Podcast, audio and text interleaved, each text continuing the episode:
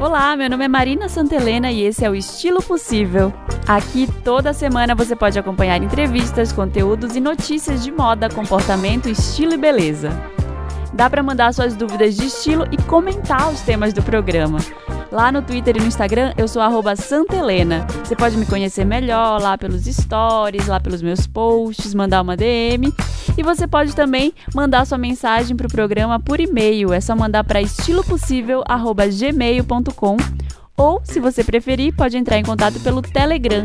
É só baixar o aplicativo do Telegram e procurar por estilo possível, tudo junto lá na busca. Você pode mandar um áudio, um texto, o que for melhor.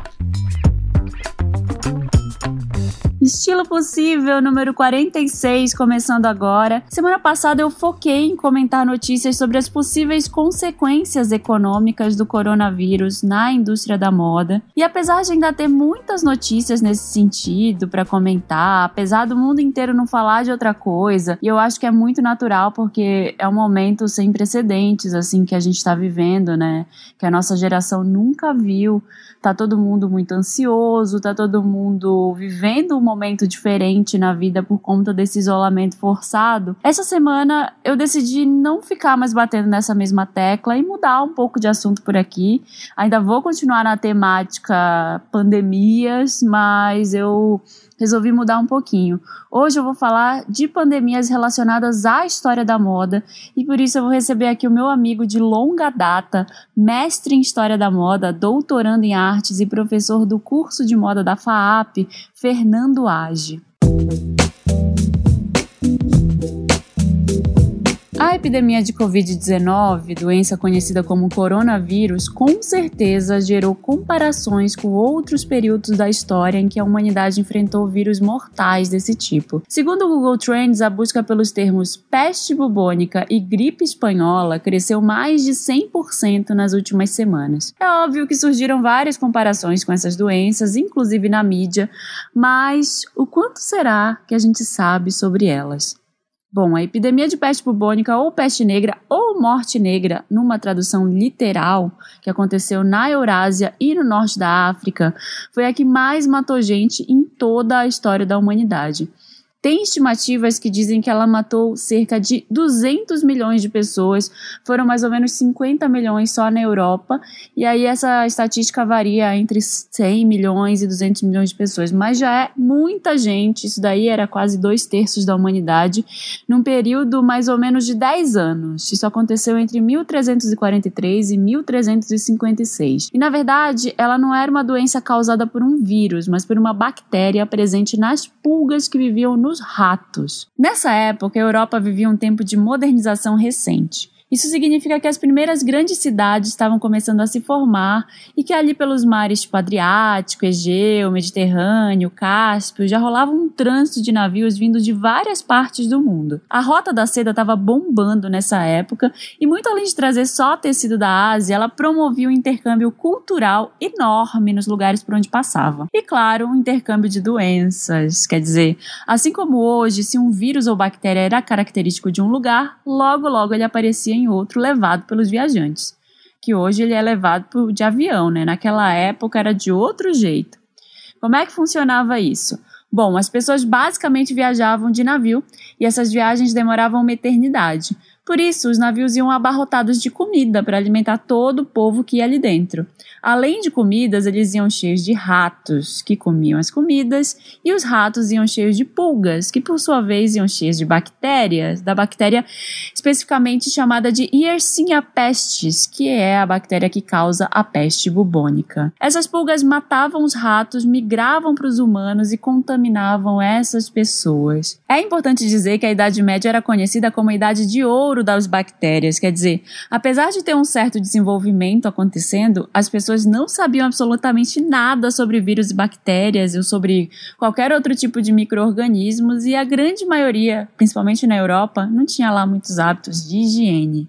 Quer dizer, se a pessoa tomasse banho uma vez por mês, estava ótimo, estava maravilhoso.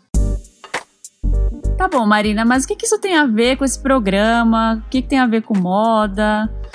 Tem tudo a ver, tem a ver que a soma desses hábitos de higiene precários, mais o tipo de roupa que as pessoas usavam nessa época, contribuía totalmente para a proliferação dessas pulgas, logo para a proliferação da doença da peste bubônica.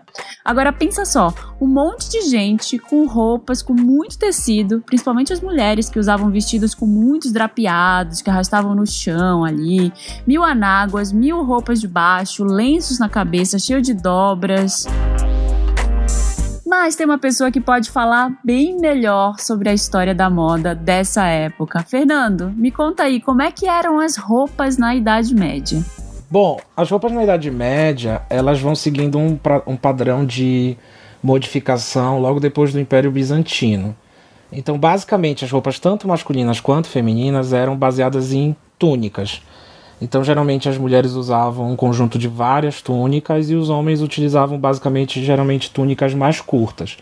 Nesse período, né, dos 1300, que é o período da peste bubônica, a gente vai ver começar a se modificarem as roupas a partir do surgimento do que a gente chama essa divisão do traje masculino e feminino. Então a gente vai ver os homens começando a usar o que a gente chama o gibão com calções e as mulheres vão começar a base dos vestidos ou túnicas mais próximas do corpo, com decotes mais amplos, que dão origem a essa divisão que a gente conhece no mundo moderno dos trajes masculinos e femininos. O que é interessante é pensar que muitas vezes nessa questão, né, em relação à peste bubônica, as pessoas elas não tinham muito, muitos trajes né, dentro do seu armário. Hoje a gente está acostumado a ter um conjunto muito amplo de peças no nosso guarda-roupa né? Mas isso é uma cultura que surge a partir do século XIX, a partir do processo de industrialização do vestuário. Mas nesse período, geralmente pessoas muito simples que trabalhavam é, como agricultores ou pessoas que trabalhavam, é, vamos dizer assim, na parte, vamos dizer, dentro de casa ou coisas assim, essas pessoas tinham muitas vezes só uma peça de roupa que era o único traje possível que era usado em vários momentos. Então a gente tem imagens, por exemplo, da Idade Média, de mulheres que tinham uma túnica e essa túnica tinha botões na manga, exatamente para ela abrir essa manga e poder trabalhar. E nos, nos momentos mais frios ou outros momentos de uso, ela poderia fechar essa manga. Inclusive, existia um hábito na Idade Média de trocar apenas as mangas das roupas, já que as roupas eram muito dispendiosas para fabricar e produzir.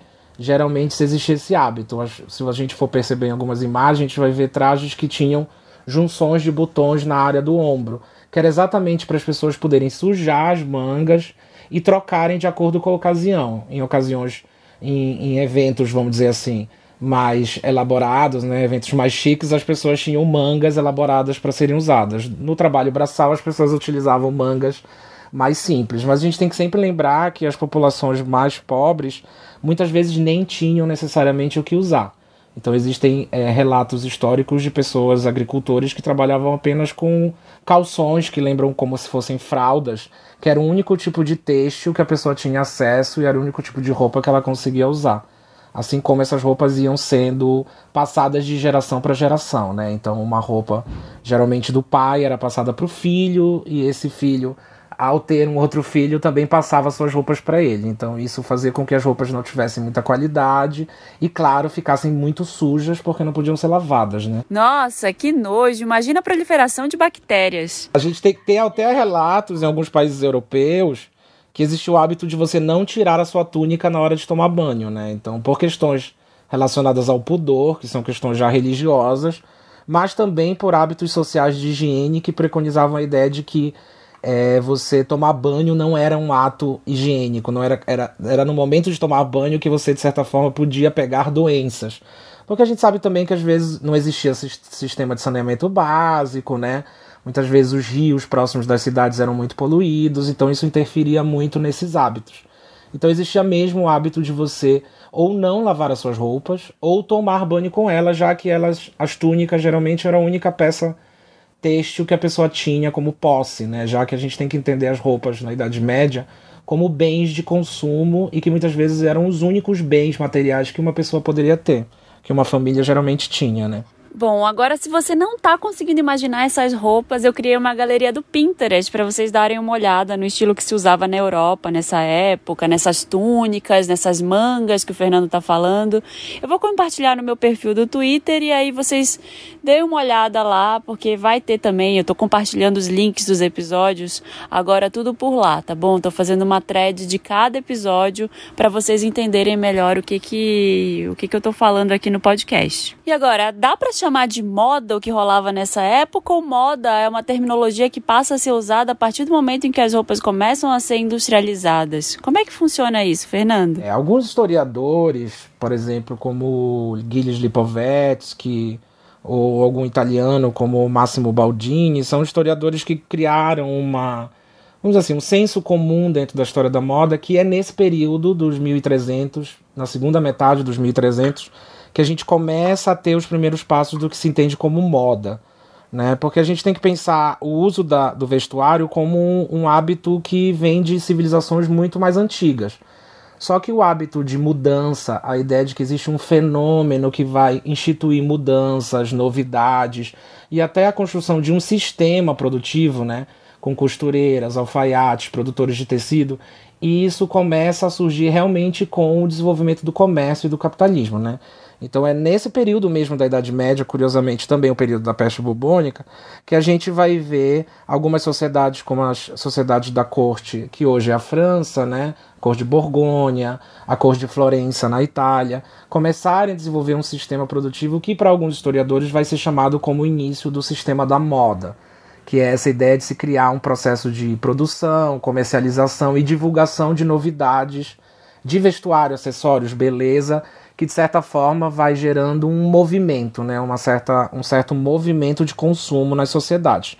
Então, claro, a partir da Revolução Industrial do século XIX é que a gente pode dizer realmente que o sistema da moda se estabelece na sociedade ocidental, mas ele já existe. Até porque também, como tu até comentaste, existe esse, essa circulação de produtos né, do Oriente com o Ocidente. Então isso também vai gerar um processo de desejo, né, um processo de adesão a novidades que de certa forma faz sentido a isso.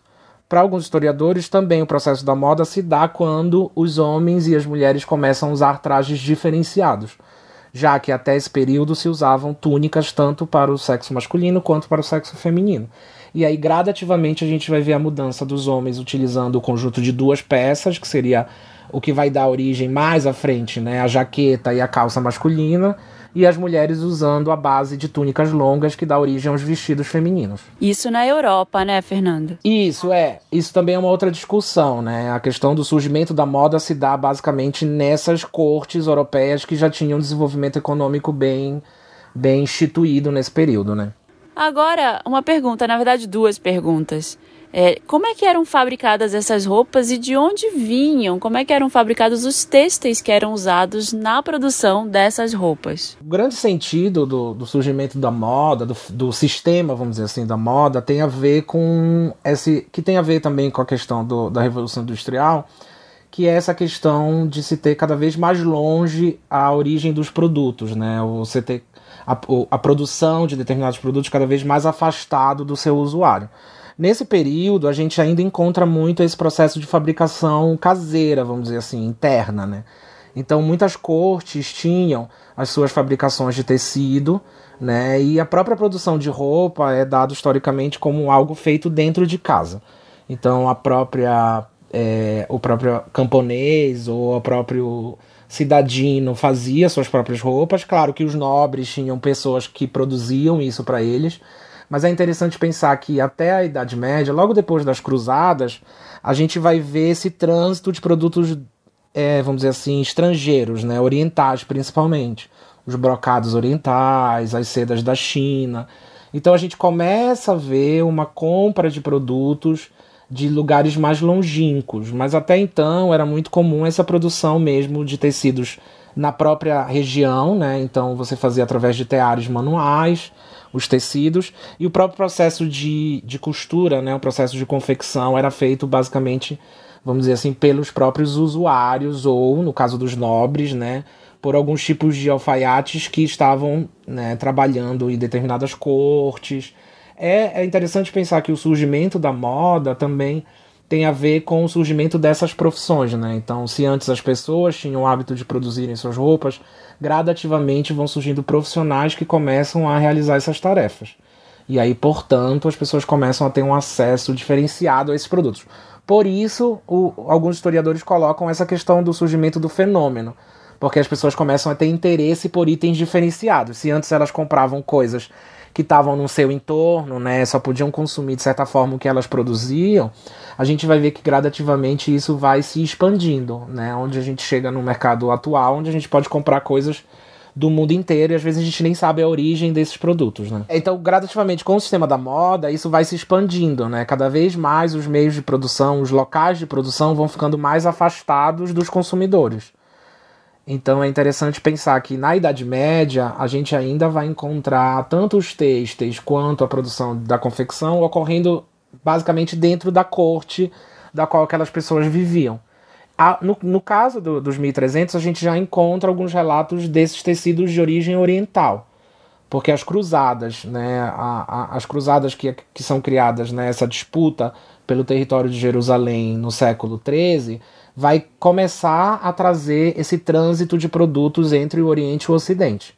Então a gente já começa a ver em quadros, em elementos, o uso de brocados orientais, de sedas chinesas, tá? Que começam a trazer esse outro tipo de produto na vida dessas pessoas. Mas claro, a gente tem que sempre lembrar que quando a gente fala de moda, a gente está falando de um grupo bem restrito ainda, né? De nobres, né? A gente ainda não tem uma estrutura, uma classe burguesa muito bem definida, ela ainda está em processo de, de, de, construção, né? Os comerciantes, esses, os mercadores, que são essas pessoas que vão começar a criar também um outro grupo social que vai consumir a moda, vamos dizer assim, né? E são esses mercadores e comerciantes que viajam de um lado para o outro, espalhando tanto a base cultural deles quanto as doenças, né? É, eu pensei a mesma coisa. É, os comerciantes eles transit levavam, eles, eles eram responsáveis por esse trânsito de produtos, mas a gente também tem que entender que de certa forma eles podiam ser responsáveis pelo trânsito de bactérias, né, vírus e coisas que iam junto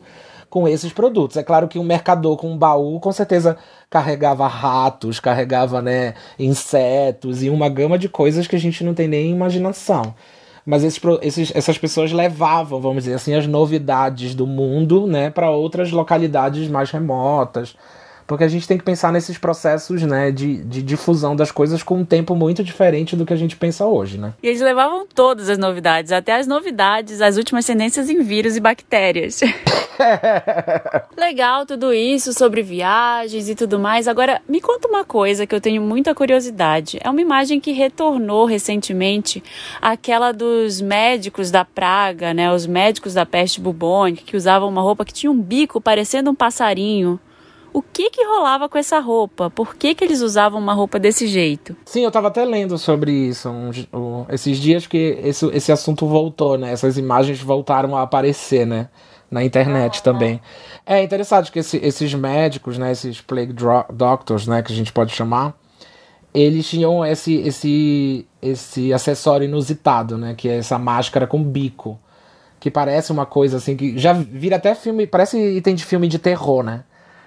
Mas, mas, tá. é, mas na verdade ele tinha uma função muito curiosa que na verdade é, além de proteger, né, é claro, o, os médicos do contato com, com essas bactérias e vírus, o interessante é que a ponta dessas máscaras era feita para colocar perfumes, né, essências, para que essas pessoas não tivessem, para esses médicos não tivessem contato também com o mau cheiro das cidades e o mau cheiro né, das pessoas doentes, dos corpos em putrefação e por aí vai, né? Então eu estava pesquisando, por exemplo, se usava tomilho, erva cidreira, cânfora, cravo, mirra, pétala de rosa. Tudo isso era utilizado na ponta dessas máscaras, exatamente para que se mantivesse um cheiro agradável nessas situações tão problemáticas aí, né, que a gente vive. Porque a gente tem que pensar que a nossa sociedade ela começa a pensar em higiene e saneamento básico do, dos 1700 para frente, né? Então a gente vai ter longos períodos onde as noções de higiene vão ser muito diferentes das nossas, né? E é bem curioso, porque esses médicos, além disso, eles usavam capas, né, bem é, é, longas, né, e bem volumosas, que também protegiam o corpo, mas aí existe essa discussão, porque geralmente os tecidos eram muito pesados, e tecidos também, claro, de fibras naturais, que a, a, facilitam a propagação né, de bactérias, de, de alguns tipos de fungos, né, até também piolhos, né, coisas que ficavam na roupa das pessoas. Isso era mal comum. Também as pessoas usavam muita pele, né? Mas esses médicos também tinham uma coisa curiosa que eles andavam com uma varinha, que era exatamente para afastar as pessoas no, na hora do contato físico. Então ninguém poderia chegar perto deles porque eles tinham uma varinha. Seria super bem utilizada hoje pra gente ir no supermercado, no lugar, para você manter uma distância mínima da pessoa. Então eram dois acessórios que os médicos geralmente usavam durante essa peste. Eram as, as máscaras com bico, porque se colocava o cheiro no bico para, de certa forma, es esconder um pouco né, a realidade tão ruim, né, olfativa do momento. E também usavam as varinhas para se manter distante dos pacientes, das pessoas, para com com esse problema para, não serem infectados, né? Então, gente, o cenário era esse, desesperador. As pessoas não conheciam os micro-organismos e pensa só, que elas só tinham várias vezes uma só roupa para usar, às vezes nem tinham roupa. Isso significa que não rolava uma lavanderia lá muito frequente, quiçá rolava uma lavanderia. Então elas tomavam até banho com a roupa que elas estavam usando, quando elas tomavam, né?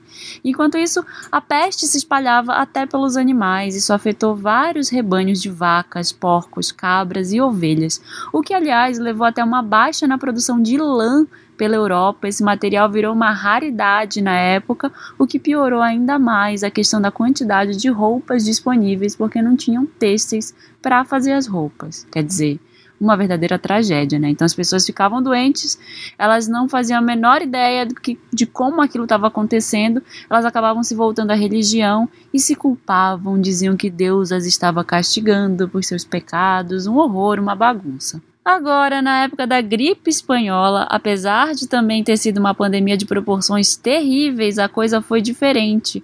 Ela aconteceu muitos séculos depois da peste bubônica, quando o mundo já tinha hábitos de higiene um pouco melhores e já se sabia da existência das bactérias e de outros micro-organismos. Essa pandemia aconteceu mais ou menos entre janeiro de 1918 até dezembro de 1920. E eu digo mais ou menos porque durante a Primeira Guerra Mundial, que aconteceu entre 1914 e 1918, já haviam relatos de soldados doentes. E foi a guerra que complicou essa história, porque os países que estavam guerreando se recusavam a noticiar essa doença para não baixar a moral das tropas. Inclusive, nem de origem espanhola essa gripe era. O que aconteceu é que a Espanha não estava participando da guerra, então foi o primeiro país a noticiar mortes pela doença. Daí o nome, gripe espanhola, que foi a primeira manifestação de um vírus cujo nome não é estranho para nós, H1N1. Sim, foi a primeira vez que o H1N1, aquele da gripe suína, apareceu assim, contaminando gente à torta direito, em larga escala. Aliás, um parêntese, essa semana eu li um artigo muito, muito bom que relaciona pandemias ao agronegócio, que eu vou colocar entre os links da semana para vocês lá no meu Twitter. Eu sou Santelena por lá. Agora, continuando, tem várias teorias para a origem da gripe espanhola. Tem gente que fala que ela surgiu na China, tem gente que fala que ela surgiu no Reino Unido. Tem muita gente que fala que ela surgiu lá no Kansas, nos Estados Unidos, e essa é uma das teorias mais defendidas pelos estudiosos, porque fala que ela surgiu entre os rebanhos de porcos lá do Kansas. E ela primeiro era uma gripe suína que depois evoluiu para os homens, né? Ela passou ali para os homens devido ao contato humano, e aí os homens, no caso, eram soldados que estavam indo para a Europa para lutar na Primeira Guerra Mundial e eles acabaram contaminando várias outras pessoas que estavam ali em volta.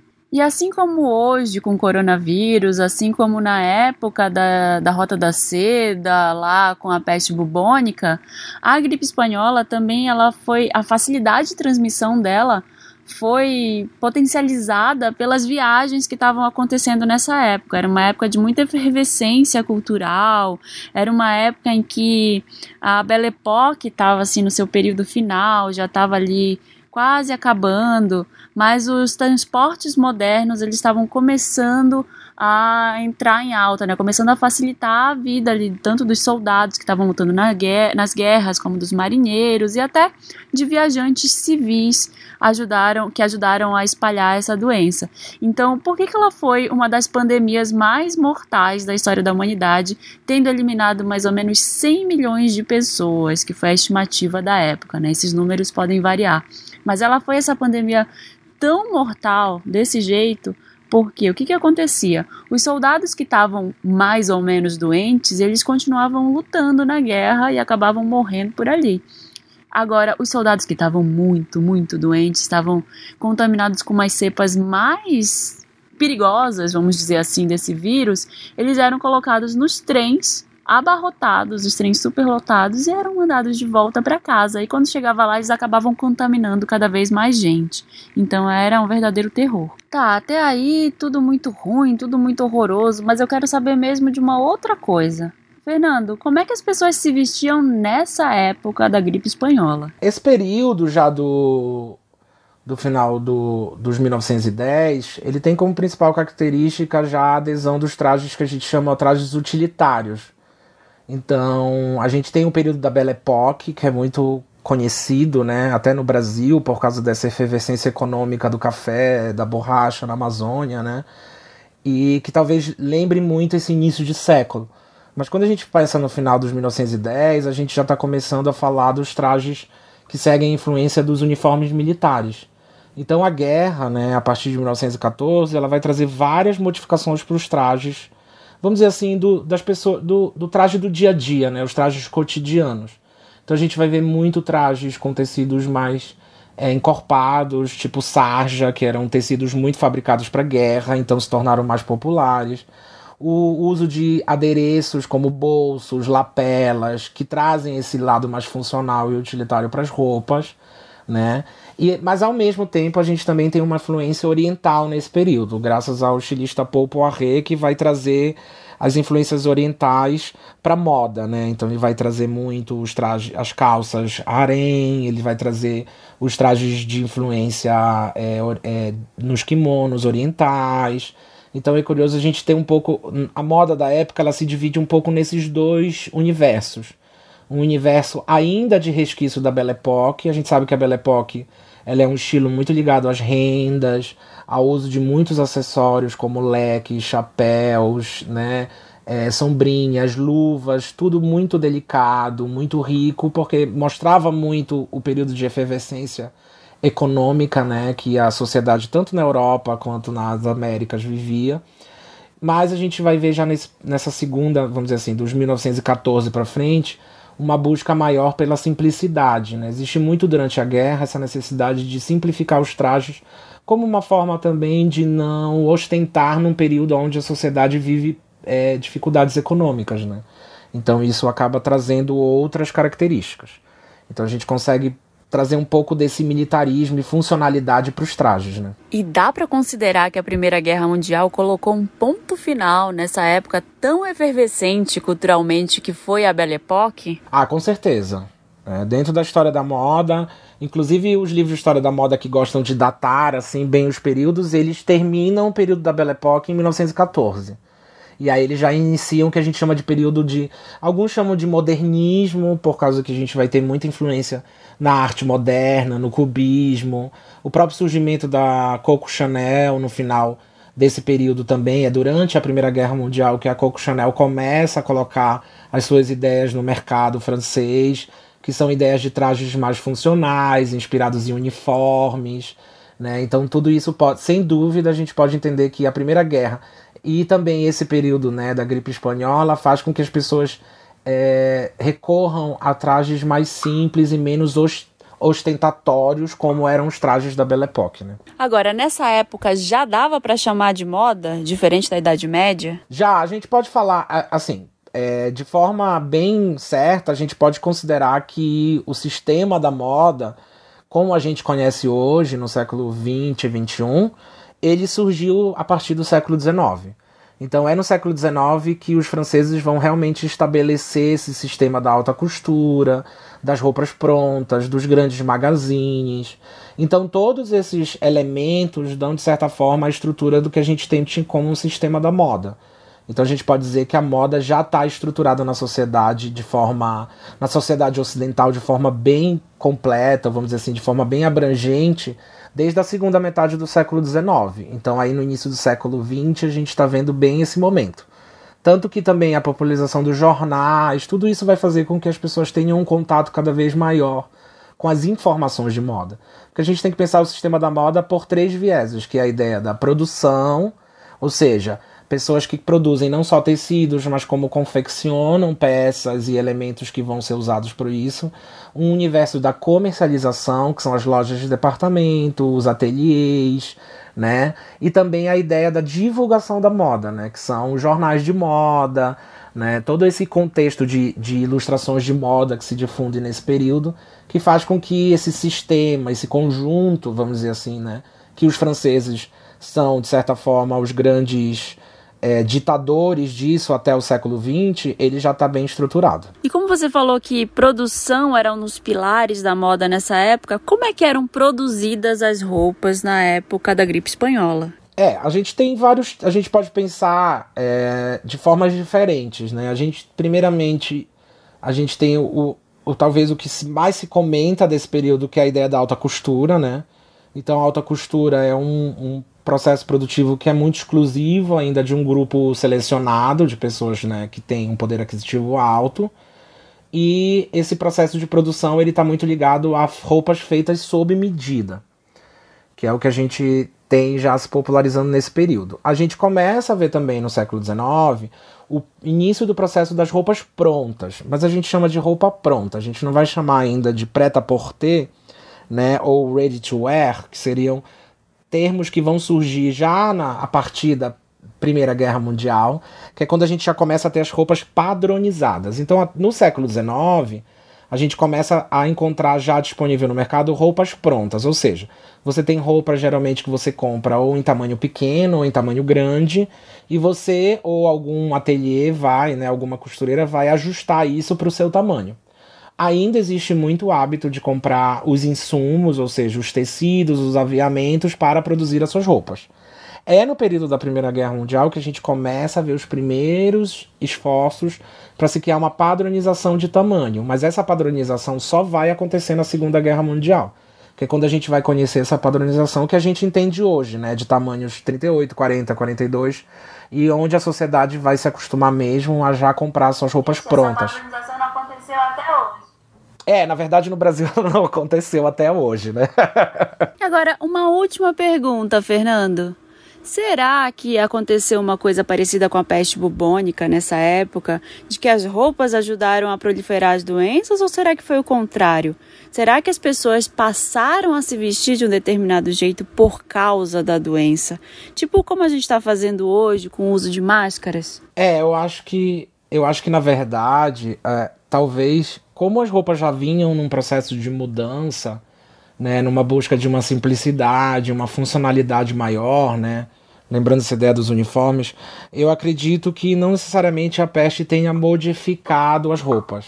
Elas já vinham participando desse processo de modificação, e é interessante pensar que, na verdade, assim, existem algumas adaptações como o uso das máscaras, né?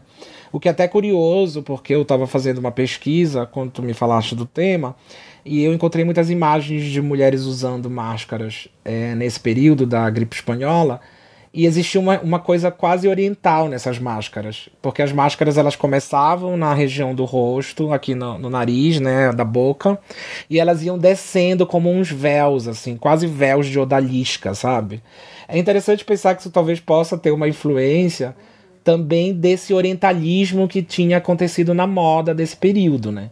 Mas eu não sei te dizer até que ponto, é, de certa forma, a gripe modificou as roupas. Ela criou essas adaptações, que também tem a ver um pouco com as roupas que já vinham da guerra. Na verdade, duas coisas se uniram, né? Porque eu acho que a roupa da guerra ela já trazia um fator de proteção, um conjunto mais utilitário, tecidos mais resistentes, proteção para chuva, que de certa forma criaram peças que parecem peças, vamos dizer assim, mais funcionais até para esse momento. Eu acho que como isso já vinha ocorrendo antes da, dessa crise da gripe espanhola, a única coisa que a gente vê mesmo se modificar é o uso desses textos para a criação das máscaras. Que é até interessante a gente pensar que devido à crise das máscaras que a gente vive agora, né, no, no coronavírus, a gente já está vendo um movimento global de produção de máscaras de tecido, né? Só que dentro desse padrão de máscara que a gente já conhece, dobradinha, costurada na lateral. Mas naquele período os tecidos é, eles eram utilizados para criar essas máscaras meio odalisca, né? Umas máscaras completas que protegiam toda essa região do rosto até o pescoço.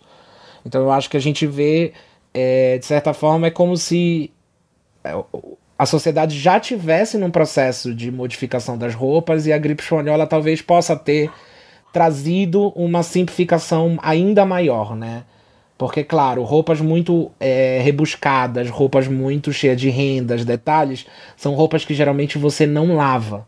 Isso é muito interessante a gente pensar, voltando até um pouco para a peste bubônica. As pessoas com essas roupas de pele, com bordados, imaginem roupas com fio de ouro. Você não vai lavar roupas com fio de ouro. Né? Então, é, a sociedade foi criando cada vez mais essa consciência relacionada à higiene e a funcionalidade da roupa tem um pouco a ver com isso. Então, eu, eu talvez podemos pensar que a sociedade teve sorte de já estar tá num processo de funcionalismo e simplificação das roupas do que necessariamente uma grande mudança drástica né, dentro disso. Eu acho que isso é mais, mais fácil da gente tentar perceber. Porque não existe historicamente no livro de história da moda algo que seja, vamos dizer assim, uma uma inovação ou uma criação que seja atribuída a esse momento da gripe espanhola.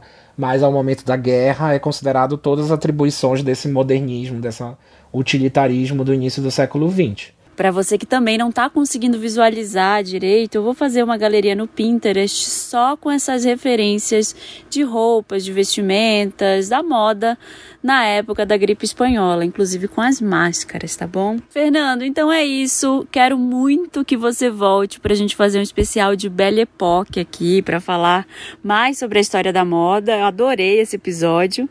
E já vamos colocar aqui a tua volta na agenda do estilo possível. Obrigada mesmo. Tá ótimo, amiga. Obrigado, Marina, pelo convite. Foi um prazer comentar. Espero ter ajudado aqui um pouco nas informações, né? E se as pessoas quiserem te seguir, saber mais sobre o teu trabalho, o que que elas fazem? Onde que elas buscam? É, basicamente Instagram, Fernando Age, H-A-G-E, né? Arroba Fernando Age. Eu tenho um, um, um, tipo um blog, portfólio com alguns artigos meus, que é o fernandoage.weebly.com então, quem quiser conhecer um pouco mais das pesquisas, o que eu já publiquei, coisas assim, você dá para encontrar nesse site. Mas basicamente rede social, sempre procurando Fernando Age, com H, né? H-A-G. Então a gente consegue achar um pouco do que eu ando produzindo aí. E pode chamar quando quiser, qualquer tema, a gente a gente vai atrás, pesquisa e ajuda no conteúdo. E parabéns pelo podcast, que eu adoro e acho maravilhoso a gente ter um, um, conteúdo desse na internet. Oba, obrigada, Fernando. E é isso, gente. Esse foi o episódio dessa semana. Eu espero que vocês tenham gostado. Preparei com todo carinho para vocês aí. Mandem comentários, continuem mandando lá no nosso Telegram. É só procurar por estilo possível na busca do aplicativo do Telegram e mandar seu áudio ou sua mensagem por lá. Ou me manda e-mail no estilopossível@gmail.com para me falar o que, que você achou do episódio e também para dar sugestões de novos temas, novas pautas, para a gente tentar fugir um pouco desse tema pandemia, já que está todo mundo né, saturado desse tipo de informação. Beijo e até semana que vem.